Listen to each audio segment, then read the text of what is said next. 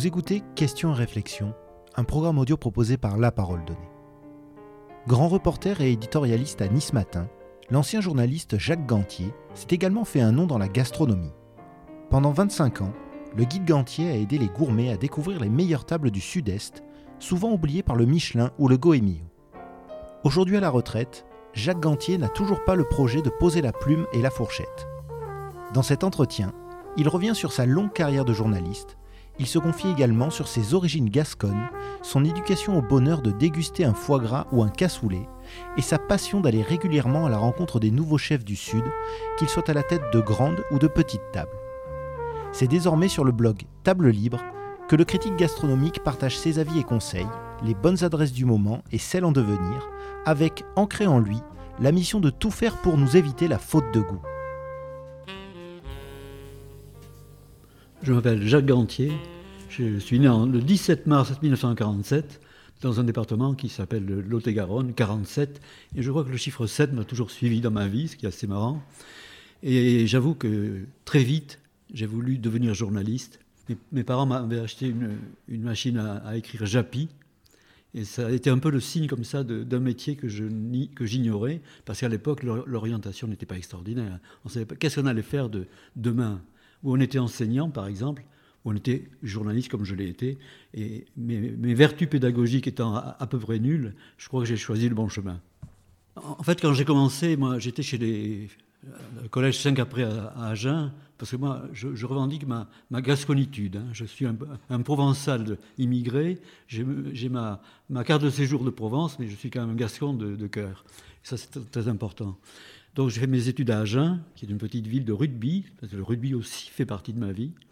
J'ai joué à Agen, mais alors en réserve, très très mauvais, mais potable, euh, demi d'ouverture et, et, centre à Agen. Et je suis parti faire mes études à Bordeaux, où très vite j'ai fait un certificat de technique de l'information, où j'ai été glorieusement euh, éliminé par une question sur l'Europe et la presse, et je suis parti à Paris à Paris où j'ai fait l'école de journalisme, le centre de formation de journalistes. En quelle année? C'était en 1968. ça, c'est extraordinaire parce que sous les yeux, j'avais un spectacle, le spectacle de ma vie finalement et de mon métier, sur un plateau. J'étais étudiant, donc j'étais intéressé par la, révolution qui, était sous mes yeux, la rue Gay-Lussac. Il y a eu des, moments incroyables de, partage à la fois et de révolution, il faut le dire et surtout le métier. C'est-à-dire j'avais sous les yeux le métier que j'allais faire avec tout ce qui se passait politiquement. Et pendant l'année de 68, ça a été formidable. Ensuite, je suis parti, j'ai été désigné pour faire le journal interne des JO d'hiver de, Grenoble, où il y avait finalement les premières maisons de la culture de Malraux et, De Gaulle qui avait inauguré ces, ces JO. Et ensuite, je suis parti au Sénégal, où j'ai créé en partie le, Jean Le Soleil, qui existe toujours. À l'époque, euh, je me rappelle que j'avais fait le voyage sur l'Ancerville, qui est un bateau qui faisait la liaison entre, entre la France et le Sénégal. Et les, Noirs qui étaient sur ce bateau, ils avaient d'énormes postes de radio et ils ont écouté la mort de De Gaulle. C'était comme la mort, du père. Je me souviens, c'était l'arrivée à Dakar était une arrivée assez incroyable. Et donc j'ai fait du journalisme à Dakar pendant un an. J'ai fait aussi un, reportage de guerre en Guinée-Bissau, puisque la Guinée-Bissau était en guerre contre le Portugal. Euh, et j'ai failli mourir sous une bombe portugaise qui m'a épargné à ce moment-là. Donc, quand je suis revenu, j'avais la solution, deux solutions. J'avais travaillé avec un, journaliste de Figaro qui ensuite a été évincé du Soleil. J'ai ensuite euh, travaillé avec un journaliste François, Jean-Loup Dariel, qui était un type extraordinaire, un, grand reporter, qui m'a fait deux lettres de recommandation à l'époque. Une pour euh, le François et une pour Nice Matin, dont le, correspondant local à l'époque était Guy Riffet, qui était le rédacteur en chef adjoint du journal. Et j'avoue que quand je suis arrivé à, Paris au retour du Sénégal, c'était les premières charrettes de journalistes. Donc les journalistes partaient. Je me suis dit, mais je ne vais pas arriver à, François alors qu'ils en foutent à la porte une cinquantaine. Donc je déchire ma, lettre, je ne vais pas à François. Et je vais à, Nice Matin où je suis, euh, disons, accepté, avec un truc extraordinaire. Pendant trois mois, on faisait des reportages, mais en double. on était en double interdiction de signer. Donc j'ai fait le, palais à l'époque, les faits divers, enfin, tout ce qu'on faisait, une formation très intéressante. Finalement, être localier, moi je trouve qu'un un, grand journaliste est aussi un localier, hein, qui, peut, c'est pas nécessairement être un grand reporter. Et assez vite, donc j'ai été intégré à la rédaction, d'abord à Hier, la locale de Hier, la locale de Saint-Tropez, un peu de soleil, mais j'ai demandé quand même à, retourner au siège pour, euh, pour faire mon métier euh, d'une autre manière.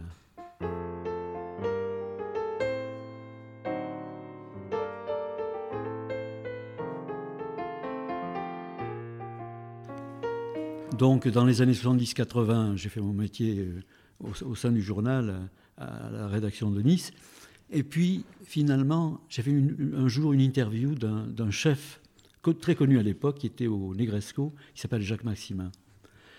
Et je me suis dit, mais la première interview que j'ai faite dans ce domaine-là, je, me suis dit, il faut absolument qu'on fasse un guide un, jour sur les restaurants, mais un guide régional. Il n'existait pas de guide régional sur la Côte d'Azur. Et j'ai fait un guide qui allait de, la Provence jusqu'à l'Italie. Il n'était pas question pour moi de, laisser, j'allais dire, le, champ aux, guides nationaux comme Gomillot, comme le Boutin Gourmand et comme le Michelin. Et j'ai fait mon, petit Michelin à moi dans mon coin, qui finalement n'a pas si mal marché puisqu'il a duré 25, ans.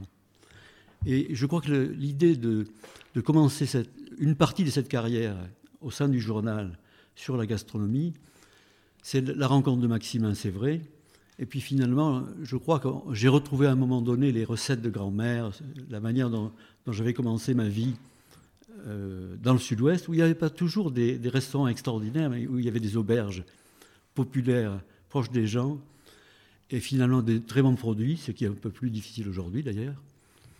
Et voilà, j'ai commencé euh, cette deuxième partie. Les, gens croient que je n'ai fait que, de la gastronomie parfois, parce qu'ensuite, voilà, j'ai fait tout à fait autre chose dans le journal.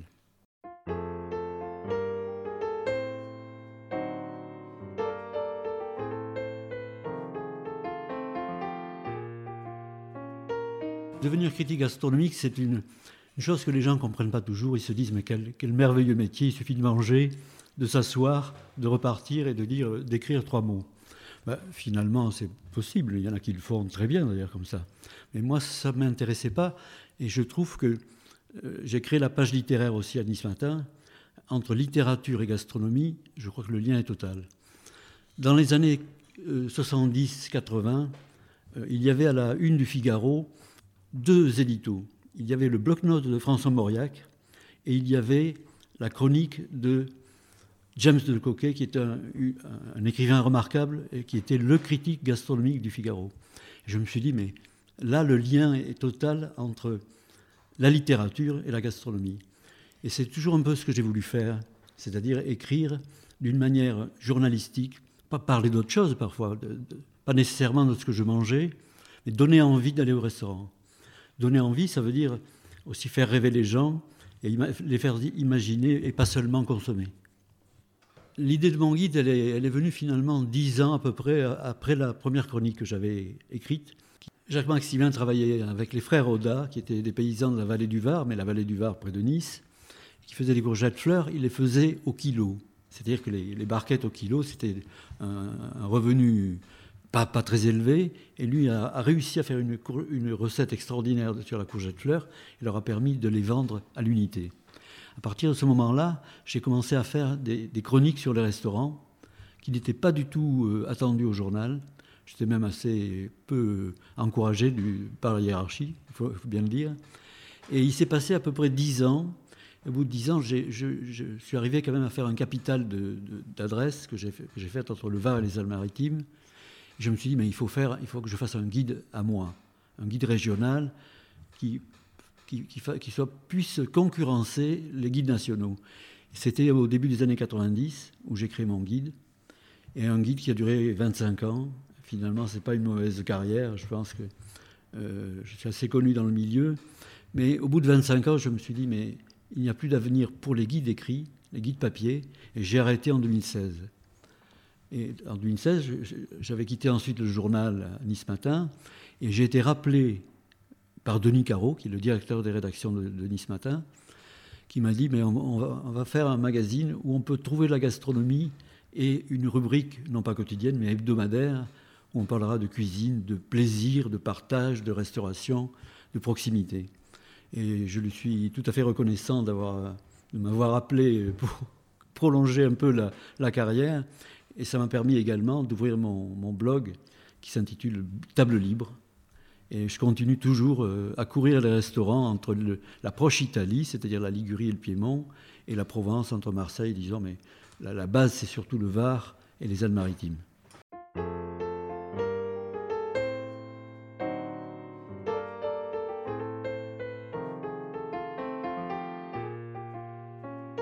Lorsque j'ai commencé mon, guide, et même avant, lorsque j'ai commencé mes chroniques, le paysage était très clair, c'était très simple finalement il y avait les, grandes signatures, si on peut dire. Il y avait Verger, il y avait Outier, il y avait Maximin après, qui, a, travaillé chez ces gens-là. Il y avait Alain Ducasse, qui est arrivé au, Cap d'Antibes. Mais finalement, la gastronomie se résumait comme ça avec les seigneurs de, la gastronomie. Et ce qui est formidable au fil des années, c'est que tout s'est ouvert. Peut-être pas assez vite sur la Côte d'Azur, mais tout s'est ouvert.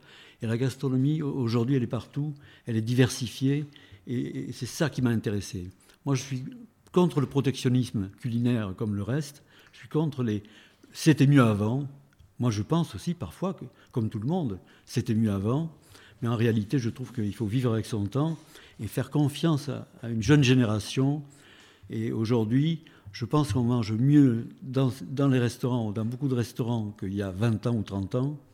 Alors le c'était mieux avant, je pense qu'on peut le garder pour, euh, pour les conversations entre copains, mais la réalité c'est que les restaurants aujourd'hui, même avec des difficultés aussi bien de, recrutement de personnel, de, prix d'inflation, etc., difficulté d'avoir de, tenir un vrai restaurant et un bon restaurant, on a beaucoup plus de chances de bien manger partout.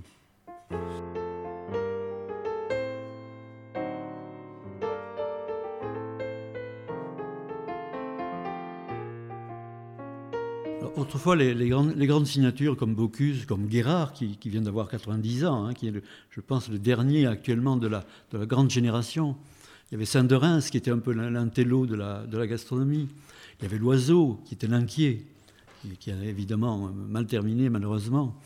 Il y avait comme ça des repères, et on se disait que c'était inatteignable d'une part, ce qui est toujours le cas aujourd'hui pour les grandes tables, mais que c'était finalement une, cuisine qui était coupée du monde, du, reste du monde. La société est allée très vite et aujourd'hui va très vite dans les changements. Et je dois dire que je n'ai pas le, souvenir d'une cassure véritable et d'une rupture. Peut-être au début des années 2000, il y a un changement.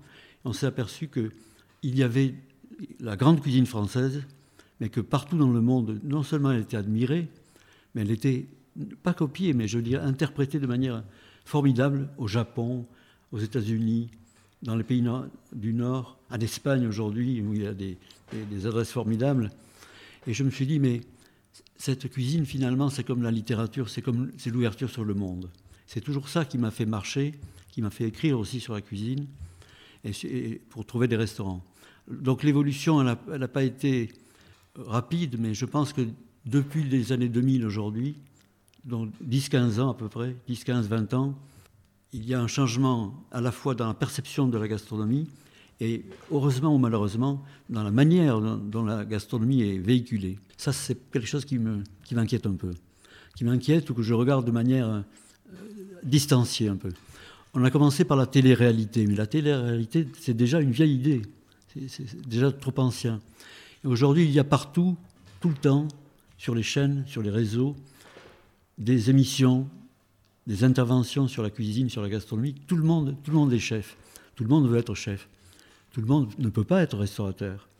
Je crois que dans mes, mes parcours de, gastronomie et de, visite des restaurants, j'ai croisé des, anciens de Top Chef, dont je tairai le nom, qui étaient vraiment formidables à l'image, mais pas terribles à l'usage.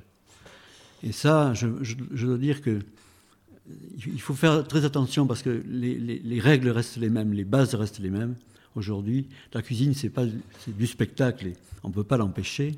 C'est aussi un métier, il y a des fonds, une, base de travail, une base de réflexion, une formation. C'est ça le problème aujourd'hui, la formation des, des, chefs.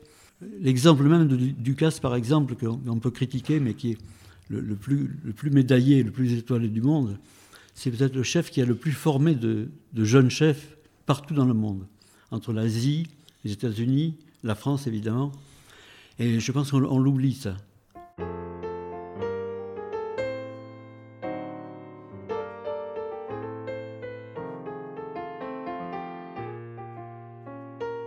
Alors les jeunes chefs d'aujourd'hui, bon, ils vont très vite, ils ont une capacité extraordinaire à, comprendre, ils auront les problèmes que tout le monde a eu pour s'installer, pour euh, durer, mais je pense que c'est aussi une qualité.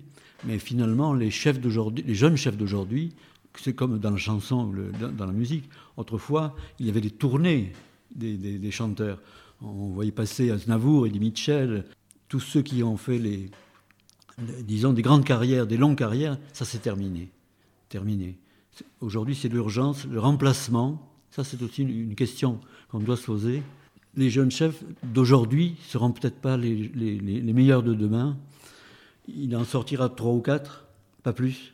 Les autres, on va les voir ou disparaître ou s'installer quelque part de manière anonyme. Mais c'est plus compliqué aujourd'hui d'exister et de, peupler le paysage qu'une français qu'autrefois. J'allais dire que les, années d'insouciance, les années de, facilité et de plaisir aussi, je crois que c'est un peu effacé ça. On n'a pas la même tranquillité d'esprit qu'on avait il y a 20 ou 30 ans, donc c'est plus dur et ceux qui sortent sont les plus forts.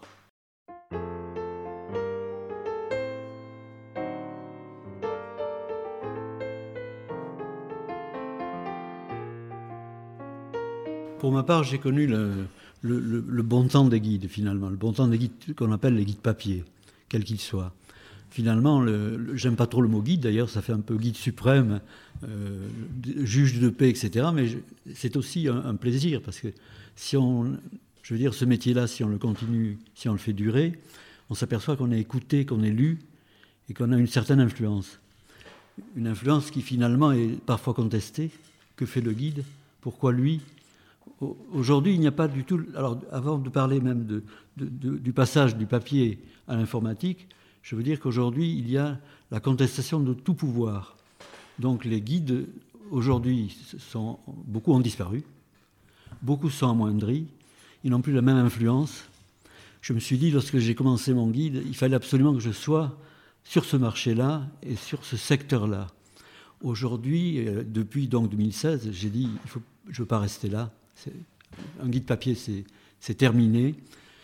Et, tout, va changer avec l'informatique. Et il est vrai que tout a changé avec l'informatique. Le métier de journaliste a changé et va changer de manière terrible dans les années qui viennent. Tout ce critique gastronomique, ça, ça n'existe pas. C'est un plaisir peut-être, tout le monde peut juger un plat et, conseiller, mais la réalité c'est que ça reste un métier, si on, si on, le fait correctement, avec son, non pas son objectivité, sa subjectivité. Donc euh, voilà la difficulté, mais l'informatique actuellement avec les réseaux jusqu'à TikTok, etc., va changer à la fois la perception du client, ce qui a déjà, bien engagé, et la perception du professionnel. Donc comment répondre à ça? Je, ne sais pas, parce que moi je suis un vieux journaliste, un vieux journaliste du papier qui a connu l'informatique. Je pense que le, blog est intéressant aussi parce que on peut encore écrire. Ce qui, ça, qui m'intéresse, c'est d'écrire. On peut avoir un style qu'on peut contester ou autre. Et je pense que c'est encore ce précaré qui, me, qui me fait avancer. Mais je me dis, demain, qui seront les, journalistes de la gastronomie? Je ne sais pas. Est-ce que c'est les influenceurs? Ça, c'est un mot que je n'aime pas. Je ne sais pas si j'ai eu une influence, mais les influenceurs ne, m'intéressent pas. Aujourd'hui, n'importe qui peut écrire sur, sur un restaurant, en commençant le bonheur des papilles. Je m'interdis d'écrire ce mot papille, parce que finalement c'est une sorte de, facilité. Je pense qu'il faut aller chercher le, plaisir du restaurant, qui vous accueille, avec quel plaisir, quelles sont les, facilités de recette, ou au contraire la, recherche et le, le, style? Je pense que c'est pour ça que je, fais toujours le lien entre la littérature et la gastronomie.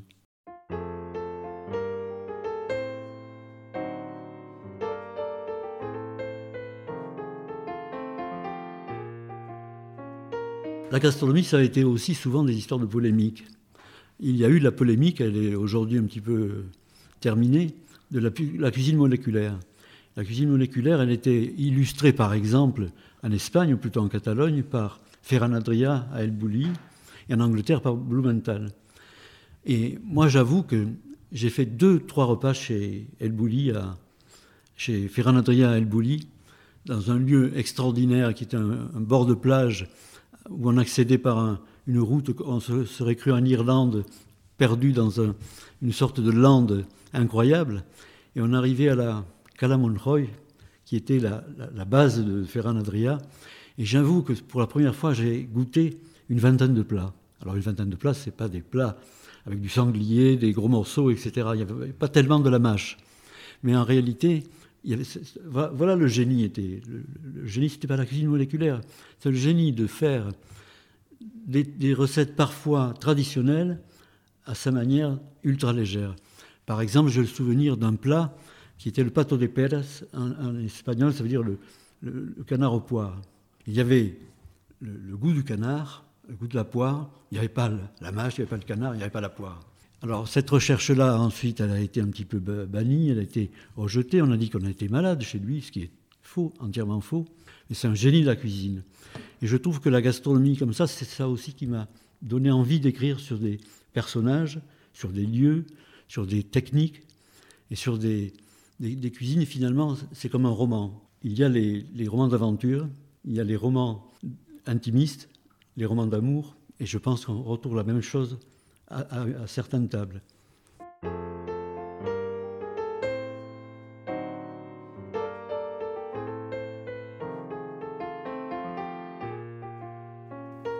En 2016, quand j'ai quitté le journal, je me suis dit, je ne vais pas rester là. Je, retraite, on parle de la retraite aujourd'hui. Il y a, le, grand sujet sur à quel âge doit-on prendre la retraite? 62, 63, 64, 60. Moi, j'ai jugé que je vais avoir bientôt 77 je pense que je n'ai pas encore l'âge de la retraite. Alors je me suis dit comment on va, s'occuper après avoir quitté le journal, la chronique que j'avais créée au journal en 82, 1982, et comment je vais continuer? Alors je ne suis pas spécialiste de l'informatique, mais il était question d'un blog. Mon blog, il est intimiste, il est comme il est, il s'appelle Table Libre, et je fais, j'allais dire, j'écris sur des, j'écris toujours d'abord sur des, restaurants que j'aime, que je ne connais pas, mais dont j'ai recoupé les informations pour les, trouver. Je fais le même métier, j'écris toujours de la même manière, bonne ou mauvaise, mais j'écris toujours de la même manière. Et donc je suis toujours journaliste d'un blog, passager d'un blog. Alors aujourd'hui, ça aussi, c'est un peu dépassé, parce qu'on trouve des, avis des uns et des autres sur tous les réseaux sociaux. Ben voilà, je suis avec ma coque de noix, sur cet océan d'informations qui parfois dérive totalement. Tout le monde peut parler de la cuisine, de des restaurants. Et moi, j'ai un public qui me suit, finalement, des restaurateurs qui se disent, après tout, qui font confiance à ce que j'écris, qui n'est pas toujours euh, négatif et insultant, mais qui est toujours attentif à ce métier.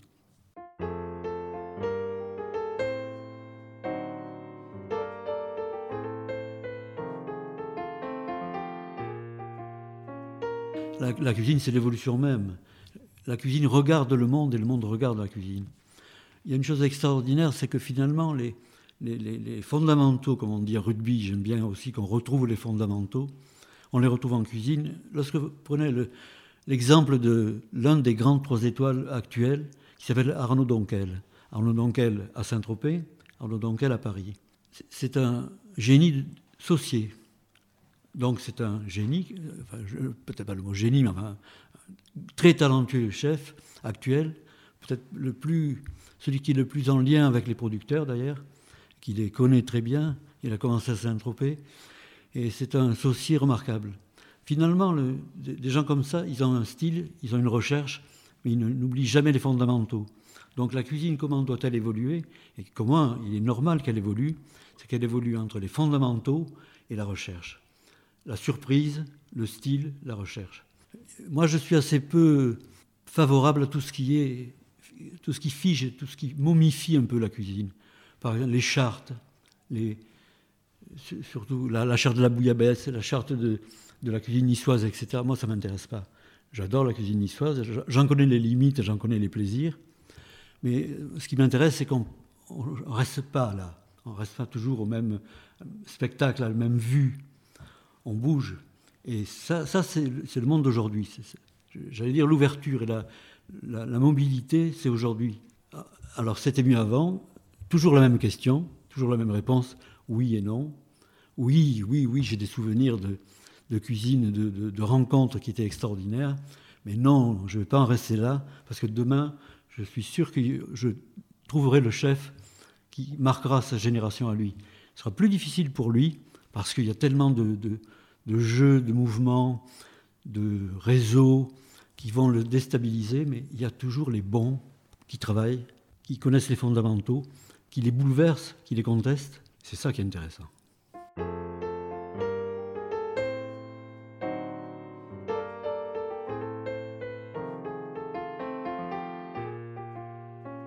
Le consommateur d'aujourd'hui par rapport au consommateur d'hier a changé, d'abord sur le temps qu'il passe, par exemple, au restaurant. Je me souviens de, ou bien des déjeuners d'affaires, ou bien des déjeuners personnels, où des critiques gastronomiques d'ailleurs passaient 4 heures, 5 heures à table. J'ai passé parfois 4 heures ou 5 heures à table. Euh, avec plaisir et avec, euh, avec difficulté.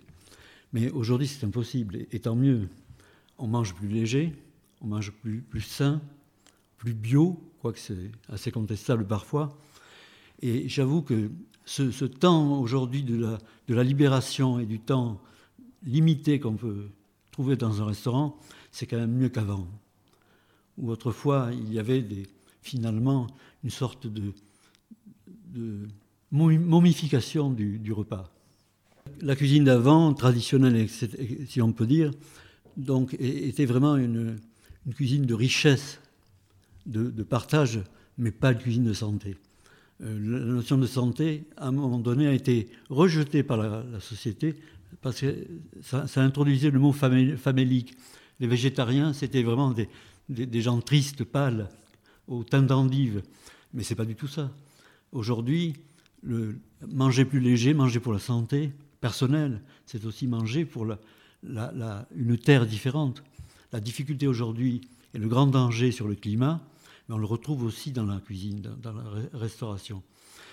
les souvenirs de, plats et, de restaurants interminables et de temps interminables, je crois que ça, il faut vraiment l'oublier, le garder dans un coin de la mémoire pour le plaisir personnel, mais se dire que les jeunes d'aujourd'hui ils sont passés à autre chose, mais ils auront des plaisirs, disons, plus limités dans le temps. Et c'est parfait.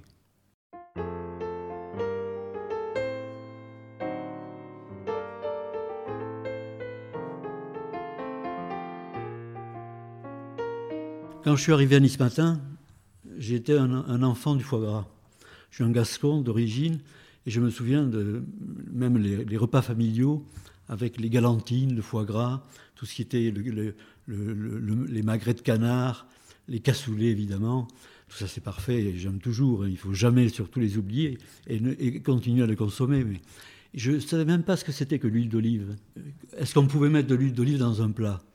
Lorsque j'ai connu mon épouse hier, que j'ai découvert aussi la, cuisine et les produits de la Provence et du Sud-Est, je me suis dit, mais il y a une autre vie un peu plus allégée qui va me permettre de peut-être de, vivre plus, plus longtemps grâce à l'huile d'olive.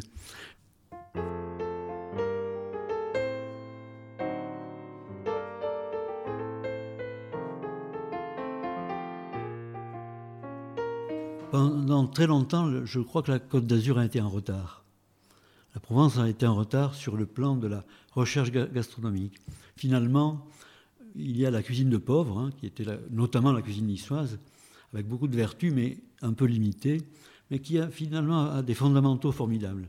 Lorsque Ducasse a commencé sa grande carrière à Monaco, après l'avoir commencé à Juan-les-Pins, il, était aussi avec un, collaborateur euh, qui a été son second pendant très longtemps, qui s'appelle Cerruti. Et Franck Cerruti, qui est niçois, lui a apporté à la fois ce côté richesse de la cuisine de pauvre et richesse de la cuisine italienne. Il a fait découvrir, mais je pense que Ducasse l'avait déjà compris, avant que la cuisine italienne, la cuisine niçoise aussi avait, avait des vertus formidables. Et il avait aussi l'enseignement de Roger Verger, qui a, fait la cuisine du soleil. La cuisine du soleil de Verger, la cuisine de Maximin après, la cuisine de Bruno Cirino La Turbie, ça ce sont des, chefs du produit. Et la première fois que j'ai vu sur une carte de Ducasse Louis XV le stockfish, pas le stockfish des grands-mères, hein, parce que le stockfish des grands-mères aurait été un peu lourd, il avait fait une adaptation du stockfish, et c'était le, fait d'apporter une cuisine de pauvres au palace. Ça, c'était une révolution. Aujourd'hui, ça paraît tout, à fait normal, on n'y pense pas. Et disons que actuellement, dans les trois étoiles, il ne faut pas oublier une chose, c'est qu'actuellement, il y a quatre trois étoiles dans le sud-est. Mauro Colagreco à Menton, Ducasse à Monaco, Arnaud Donquel à Juan-les-Pins, Dimitri Droineau à Cassis, et puis à Marseille, Paceda, Gérald Paceda. Ça, c'est une richesse.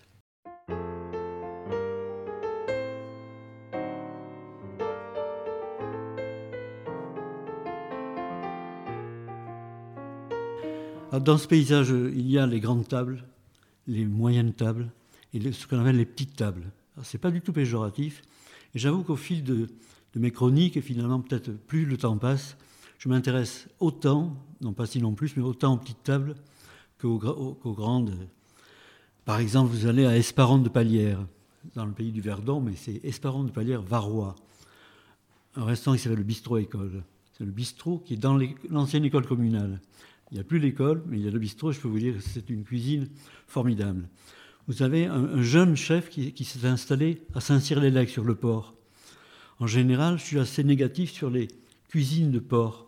Il y a la plaisance et la, cuisine, c'est tout à fait différent.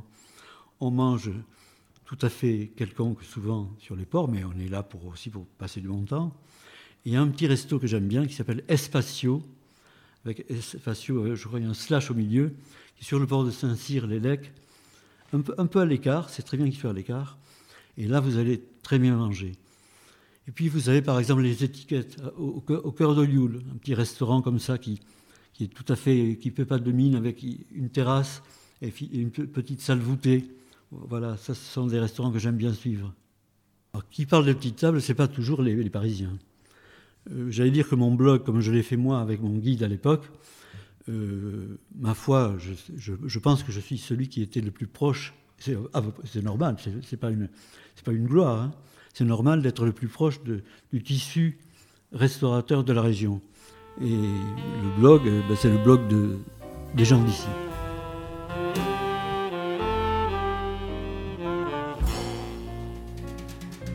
Merci d'avoir écouté cet épisode de La Parole Donnée. Vous pouvez nous suivre sur notre site et nos réseaux sociaux et nous soutenir via notre page Tipeee.